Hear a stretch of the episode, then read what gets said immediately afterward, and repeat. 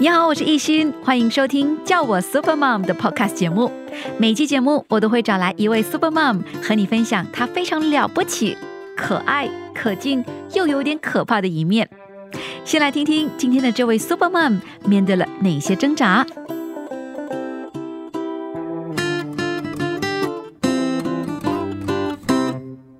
在踏入政坛的时候，那时候一一年的确是挺艰难的，对我个人而言，我觉得那个是我压力最大最大的时候，几乎每天都会回家先哭一场，然后第二天又要抹干眼泪，然后继续的前进，感觉有一点不知所措，因为我我认真的去想，其实也没有做错事情，也没有做任何理亏或者是得亏的事情，为什么会？会会都落在我身上，有不过有很多人给我很大的动力，也包括其实选区居民们听到他们跟我向我反馈，他们生活当中面对的一些挑战，柴米油盐醋，虽然我情感上面子上受到嗯影响，不过对他们而言是是生活上受到影响，所以当听了之后呢，还是会觉得说，哎呀，呃，他们的比较严重，我的。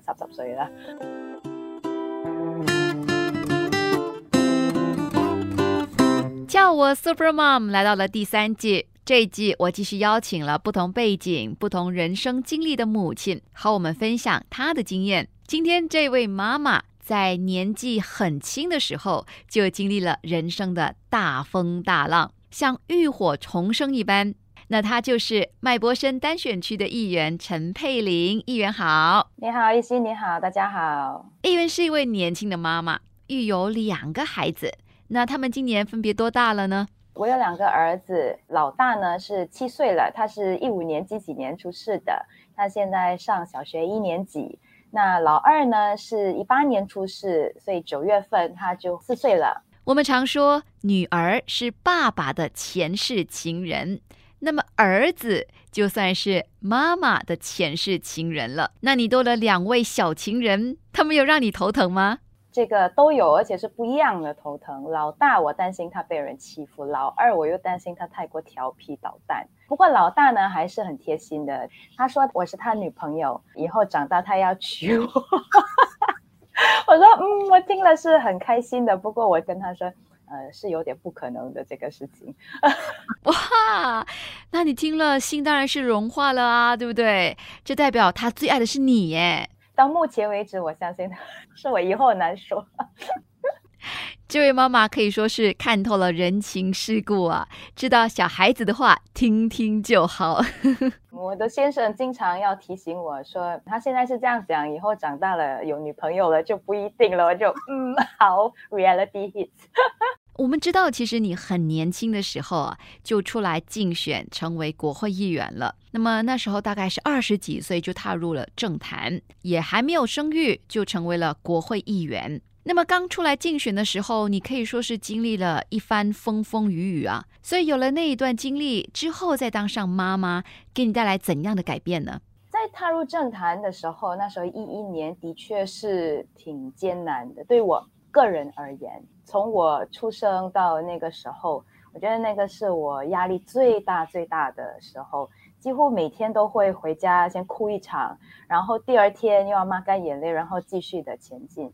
不过呢，现在回头看那一段时间，虽然那时候很艰难，几乎是感觉说这个会不会到头啊？不过呢，现在回头去看呢，其实我觉得也是一个人生非常宝贵的经验，因为它帮助我成长，它让我更坚强。所以我在想，对我的孩子，当然我也不希望他们要经历我 所经历的。作为妈妈，肯定是会比较心疼的。可是我也意识到，其实，在人生的道路上呢，有时候跌跌撞撞是在所难免，是成长的一部分。现在说的是比较轻松，不过的确是非常重要。所以我也希望说，我的儿子呢，他们在成长的时候，偶尔经历一下挫折，其实是有必要的。而希望他们在经历挫折的时候呢，我能够在他们身边。给予他们鼓励，不过他们必须要自己学会爬起来。我在教导两个孩子呢，有三首诗我会灌输他们。第一首呢是《游子吟》，《游子吟》是其实主要是讲母爱嘛，所以这个 OK 有一点私心。不过我希望传达的意思是，人要孝顺，要记得饮水思源。第二呢，其实就是邓冠雀楼，白日依山尽。黄河入海流，欲穷千里目，更上一层楼。最后两句其实最重要，也就是人一定要一直进步，一定要继续的自我提升，才能够爬得更高，看得更远。呃，有什么伟大的理想，你必须要自强不息，要要自己提升才行。那最后一一首诗呢，其实是草，因为是野火烧不尽，春风吹又生。草这首诗其实有两个意思，不过我主要是取人要有小草精神。不管遇到什么挫折，只要人还活着，就必须要继续的努力，要争取，就是要坚韧的感觉。所以我希望呢，这三首诗对儿子成长呢有一些启发。我不知道他们是不是真的完全的明白，不过就让他们去背背了，然后继续讲讲到他们有一天明白为止。那你是让孩子在几岁的时候开始背诵这三首诗的呢？其实我老大大概三岁就会背。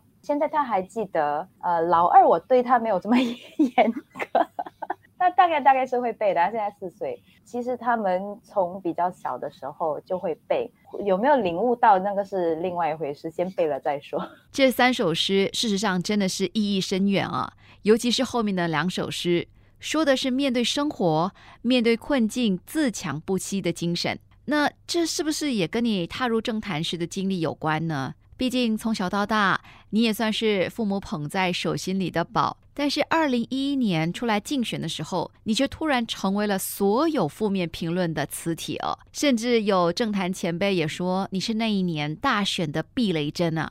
可以说，所有的抨击和评论就像雷电一样的往你身上劈。呃，而且是晴天一个霹雳，不知道从哪里打来的。其实那时候的确是感觉。有一点不知所措，因为我我认真的去想，其实也没有做错事情，也没有做任何理亏或者是得亏的事情，为什么会会会都落在我身上？有会会有那么的想法？不过就好像我刚才说的，回头去看，其实是成长的一部分，让我更坚强，皮更厚，所以这个也也是好事。而且那个时候呢。其实很有很多人给我很大的动力，也包括其实选区看到居民们，他们听到他们跟我向我反馈，他们生活当中面对的一些挑战，柴米油盐醋。所以呢，其实虽然我我情感上、面子上不是很实体的那种受到嗯影响，不过对他们而言是是生活上呃受到影响。所以当听了之后呢，还是会觉得说，哎呀。他们的比较严重，我的三十岁了。嗯，不过那个时候父母应该也会心疼你吧？我觉得他们是担心的，不过我也不敢告诉他们到底网络上发生什么事情，所以我觉得有一点筛选过，有点过滤了。然后，不过他们其实曾经跟我说过，有一次他们在外面用餐的时候，在 food court 的时候，当然没有人知道他们是我父母嘛，然后就听到旁边有人在议论我。而且说的比较难听，所以他们其实听了是很不好受，可是又不能够发作，又不能够说什么。那是事后他们在跟我说，我可以想象，其实心里应该也挺难受的。你第一次参选是竞选马林百列集选区，第二次参选时你就单枪匹马的竞选麦波森单选区。那时候你是临危受命，还是秉持着那种野火烧不尽的精神？我就是要去挑战看看。呃，应该是后者了。其实那时候，因为一一年过后就有评语说，可能呃我是没有料的，变成会会有那样一种压力，所以其实有好一段时间是非常想说，如果有机会，如果领导们对我有信心的话，我是想要变成单选区，然后大选的时候单枪匹马的去单挑，那时候是有这样的想法，希望说可以证明一下自己，也让我的。一直支持我的团队有一个机会，那一起奋斗，然后一起证明给大家看。你骨子里是有那种不服输的精神，对不对？可以那么说吧。有朋友是说我有一点这样的小叛逆，所以你是有那么一种心理哈，觉得说你要证明给别人看，我不是只有年轻而已，我不是没有料的候选人，呃，我也可以请保基层。我也可以请保基层，也是做事认真的人，是有想证明这样子一个心态是吗？有这样的一个心理。不过我觉得其实可能更大的一个因素呢，是因为我是那种我不能够忍受说自己交。Fifty marks 的一半，我一定要全力以赴的那种，我要对自己负责任，我必须要对得起自己。所以不管在什么样的情况下，我觉得我一定要把最好的做出来。如果我我是非常客观的达不到那个水平，我认，然后我会继续去努力，去上课也好，去提升自己什么都好。可是我必须要自己做的最好，所以这个或多或少也会影响我周围的。的人包括团队，所以他们有时候可能也会压力比较大。所以我让他跑了，我要跟着跑。对自己有要求是好的，努力鞭策自己也是好的。但是如果这种鞭策是鞭策在别人身上，那可能就会有反效果。那你现在是一位妈妈了，那么你在教育孩子方面，是不是也会要求他们交出他们的一百分呢？这个还好，我没有要求他一百分，可是呢，我会要求他说。呃，必须要要全力以赴。如果我我察觉到他不专心啦，然后不懂神游到哪里去，我就会 我就会很生气。主要这个严格，我觉得追根究底是因为我担心他太爱他了，然后我很担心说，如果他没有把基础打好。层层叠加，以后他继续在升学的时候，挑战越来越大的时候，他是否能够应付？那如果他因为不能够应付，然后受到挫折，他是不是会因此而影响他的自信心？然后就变成一个恶性循环，所以我就很担心。然后等到他再大一点的时候，我们察觉了之后，想要去纠正的时候，那是多难的一件事情。所以我就一直这样想，一直这样想，所以变成就。现在就会觉得很担心，然后我我担心他，我其实自己压力也很大啊。我妈说的“天下父母心”，我做妈妈之后，我也我也理解。听起来你很注重孩子的学习基础要打得稳。那么现在老大已经上了小一了，你是不是也感受到了压力的呢？肯定有，我很担心。我又不过幸好他的老师是很对他是很包容，呃，也很关心，所以所以这个很大程度上是有有给我减压，我也很感激他们。不然的话，因为他在学校上课，我自己又不在，当然我也不应该在啦。不过呃，就肯定会在想哈，他在做什么？他能够应付吗？有没有人欺负他？有这这很多问题的，很多自己自己给自己的烦恼。然后他下课之后，我还在工作嘛，然后还有很多东西要忙，有时候又有活动，周末也有活动等等，所以有时候难免就时间上怕没有办法基于他我应该给他的这个时间，就会担心说这样子的话会不会让他更落人。后，不过就是担心说我没有基于他足够的这个关心，然后变成他没有办法发挥他。应有或者是本来就有的这个潜能，其他我刚才早前的那些烦恼又又 set in 来说，哎，他会不会然后这样子层层叠加，然后基础不够好，然后过后自信心又受到影响，是这样想，所以就整天给自己压力，给自己烦恼。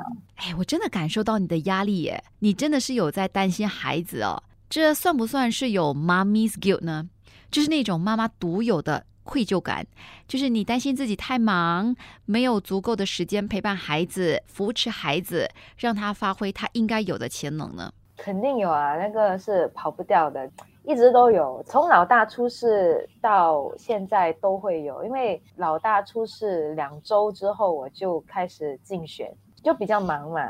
就连哺乳的这一方面呢，都会受到影响。现在又因为他上课，不知道说他如果没有办法达到学校要求的标准，是因为他还是因为我，或者是我们自己后天的没有补上，反正就很多问题，会有那种愧疚。不过还好，坦白的说，现在比较好一点，因为可能说他现在上小一都已经是大半年过去了，所以也算是比较。稳定，呃，也比较适应了，所以就比较感觉上轻松一点点，也比较安心一点点。接着下来，如果又在升学，升了不同阶段的时候，我不知道会发生什么事啊。不过，for now，暂时是 OK。那你都会在忙完工作之后，还回家帮孩子辅导功课吗？我等我忙完，他应该要睡觉了。因为如果在选区去走访居民，结束了差不多十点，回到家都十点多，所以那个时间其实他也差不多应该要准备睡觉。然后 NPS 的话，每周接见居民的接见会，那个肯定是过凌晨的，我回到家他肯定睡了，所以就没有说特别的可以去呃督促他。不过可能就会去 check 一下，去查一下，看看他有没有把作业做完，然后可能就会交代家里的家人帮忙督促他，说哎，听写记得要要练习，或者有什么作业啊什么的，呃，交代说帮忙确保说他有完成，然后呃，爸爸有空的话，记得去 check 一下他的答案 有没有写错，有没有理解错误。那你跟先生在养育孩子方面有没有说分配角色？比如谁负责哪一个部分呢？我们没有明确的分这个角色，因为我们其实彼此都比较忙。他也是全天工作，我觉得啦，几乎是全天工作。不过至少他到了傍晚的时候，他会在家，所以再怎么忙，至少他人是在家的，所以那个还好。比如说孩子需要去看医生，有什么 appointment 啊等等呢？我我会腾出时间去接送。当然还是有很多时候我是没办法去的，所以就只能够靠我们的父母帮忙去分担一下我们这方面的责任。如果说我刚好有空的话，或者是有哪哪些功课是比较复杂的话，那我就得很刻意的去腾出时间来，可能是活动与活动之间，我就要腾出时间来。然后去确保他能够做。那如果真的没办法的话呢，我就要发简讯去给他的爸爸，就是我的先生。那你等一下必须要确保他做。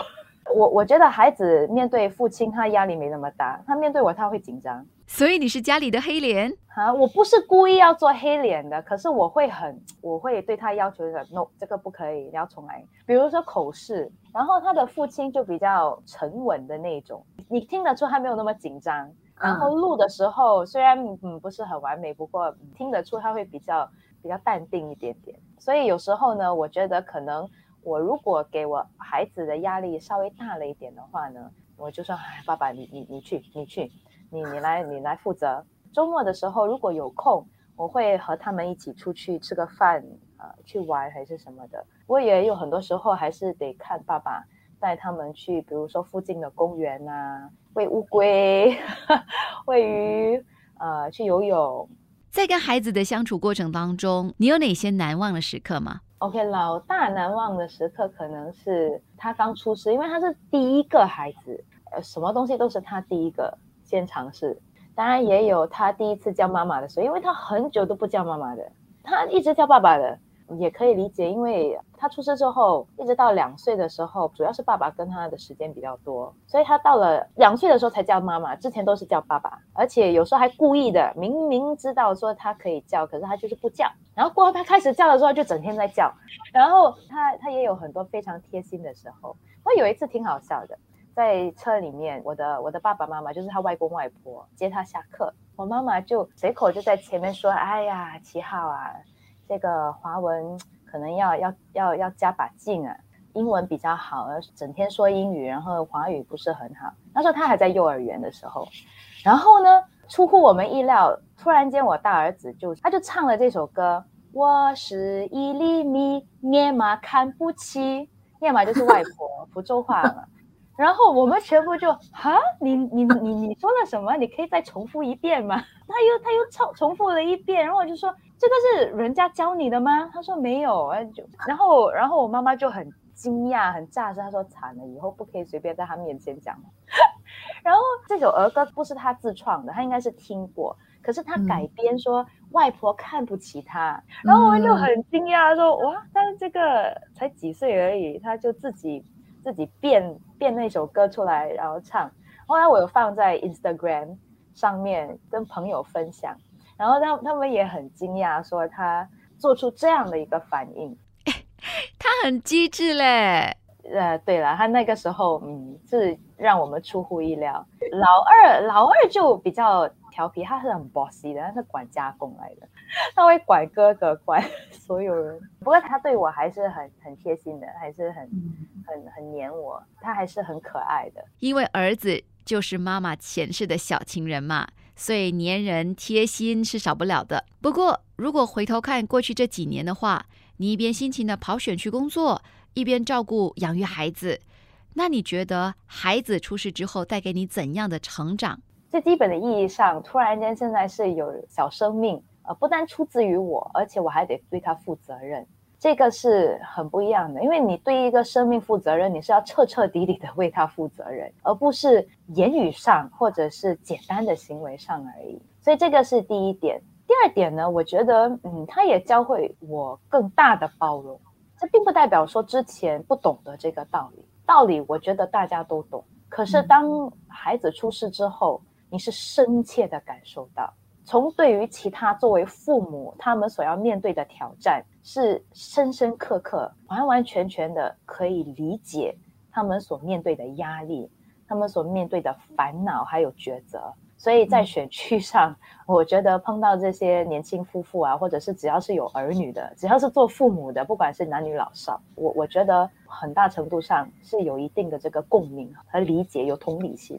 那另外呢，可能在年轻的时候，有时候我会想，为什么我看到的某某人做某某事情，我不明白他是领悟力不够，还是为什么会有这样子的这些等等的一些问题。可是有时候是有了孩子之后。你看到孩子在努力，可是有时候就是他还是会有些挑战，所以变成有时候你面看到别人的时候，你就会在想，虽然我有不明白的地方，我不明白为什么你要做这件事情，可是我会突然间提醒自己说，我不知道以后我的孩子会不会面对同样的一个问题或者是挑战，那我也会希望说有人伸出援手去帮他。那既然是这样子的话，我现在就应该要赶快的去帮这个人。然后希望说，以后当我孩子如果如果希望不会，不过如果他也面临同样的这个困难的时候呢，希望也会有好心人去帮他。所以其实反而让你的所谓的包容心更大了，就是你你你会想到说有一个投射，想哎，如果他是我的小孩会怎样？那当你遇到一些可能你不不能够理解的时候，你会发现，哎，其实我的小孩有的时候也会做一些我。我不理解的事情，但是如果我能够包容他，说，我为什么不可以包容你？嗯，是是这样子的意思吗？所以让我觉得，嗯，不但有更包容心，耐心也应该会增加一点吧。希望。但是你有没有忍不住而骂小孩的时候？啊，肯定有。我家里有藤条，不过我拿来吓人的。所以小孩子做什么事情会让你抓狂？其实主要还是在功课上。我觉得他不专心的时候，我知道他行，我知道他可以的。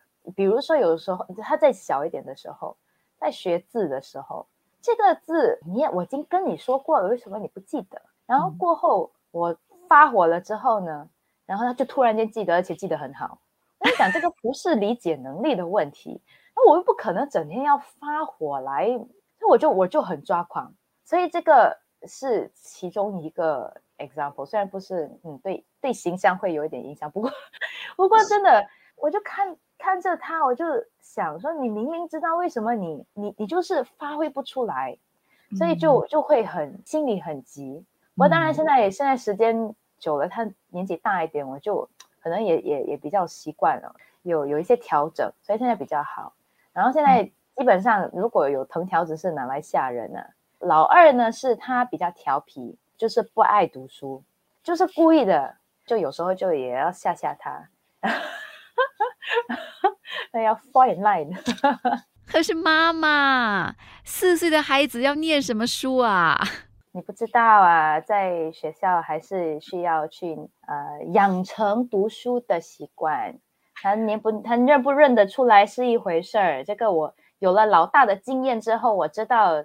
有时 even enough time，只要有时间的话，他是会认，而且他现在认字挺挺好的，他就是他就不肯好好的坐下来而已，而他只听令于 爸爸和妈妈，其他人他都他都其实不是很配合的，所以这个就稍微有点挑战。不过我知道他其实就是因为有我们在他活泼，我也知道，可是有时候就会嗯，你还是需要该。静下来说，我需要你定下来看一下你的书，不然的话，等一下我如果接到嗯反馈的话，我又我又要 我又要压力来了。所以你也是那种很怕接到老师电话的妈妈。我怕我 OK，通常如果是学习上的话呢，通常老师是不会打电话来的，他就顶多在那本书里面给评语，然后就打分，然后打分还有分什么？嗯，来已掌握、正在掌握中，还有还没有掌握。哇，那个我就看了，我就很担心，到底是 normal 还是不 normal 啊？又不能够和其他人比，我知道是不能够比，可是你这样讲，我又在想，你到底是 normal 还是不 normal？你你你。我我需要特别做些什么东西吗？人就会一直这样想啊，到底是 normal 不 normal？我我我不是说特需，我是说到底是你是不是落在后面？我我需要特别努力的帮你在哪一方面改进呢，还是什么？但是我就会很多问题。然后不过老师通常打电话来的话呢，我就担心，不管是生病了，还是跌倒了，还是受伤了，因为通常是在这样的情况下才会打电话来的。你希望自己成为孩子心中怎样的妈妈呢？你会担心成为孩子心中那很严厉的虎妈吗？嗯，我希望不会啊。到目前为止，如果我的儿子还认为我是他女朋友，应该还好，应该还 OK。老大说你是他的女朋友，那么老二有没有表态呢？老二哈，老二这方面倒不会，不怎么会表态。不过他现在还还挺黏我的。他是呃，在爸爸和妈妈之中，他就选妈妈。所以我觉得，嗯，在这样看来，应该还 OK。爸爸不是很开心，不过呃，没办法。不过我希望呢，在孩子心中，呃，妈妈是他们的避风港，不管什么发生什么事情，他们都能够告诉我，相信我会帮他。所以我觉得这个可能是最最重要的吧。说实话。你的工作是非常非常忙碌的，既是麦波森单选区的议员，也是通商中国的总裁。那对于其他也拥有全职工作，一边工作一边兼顾家庭的职场妈妈，你有什么打从心底的鼓励的话吗？我觉得这些一边工作一边做妈妈的这些妈妈母亲们啊，真的打从心底的，我觉得我我也挺佩服你们的。我我想说要加油。我知道，说有时候其实真的很难，因为在通商中国，我有一些同事，他们自己也是母亲，所以我也知道说有时候工作的工作量挺大，压力也很大，因为这个手头上工作你不能够放下有些东西，因为放下了，全体人员就就看着你了，然后有很多人对我们要求也很高，可是呢，有时候家里发生事情的时候，你也不能够牺牲他们，还得跑过去。去确保他们，所以这个我我我可以理解，这个压力很大。我我想跟妈妈们说，我觉得你们都很了不起，因为两边都是得负一百八千的责任，而我们就只有二十四小时，只有一个人。可是你们要兼顾所有的东西，我真的是由衷的呃感佩你们。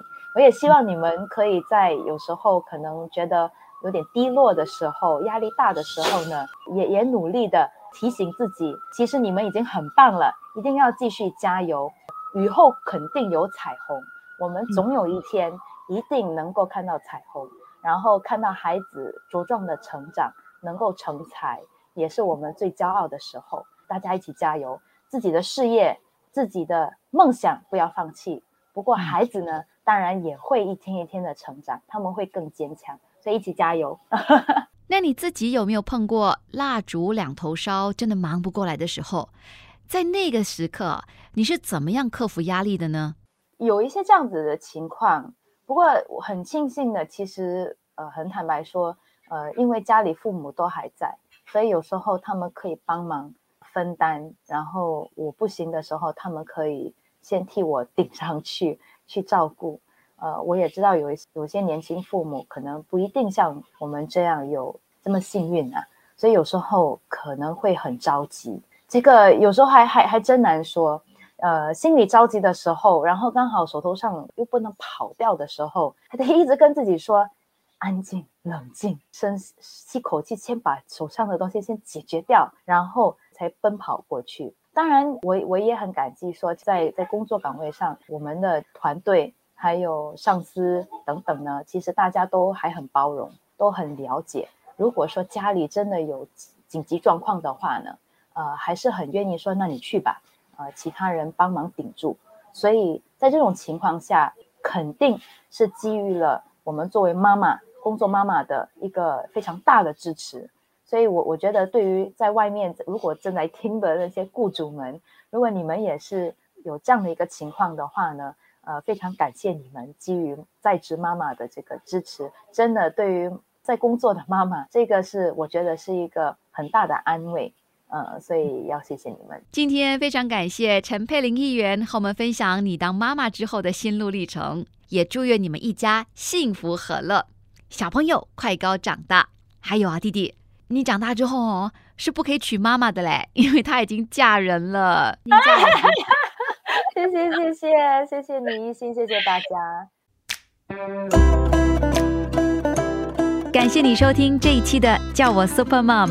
如果你也面对同样的挣扎，别气馁，我们都是一边面对挑战，一边陪伴着孩子长大的。想听听其他 Super Mom 如何克服挑战？记得通过 Melison 订阅叫我 Super Mom 的 Podcast 节目哦。我是艺欣，下期再会。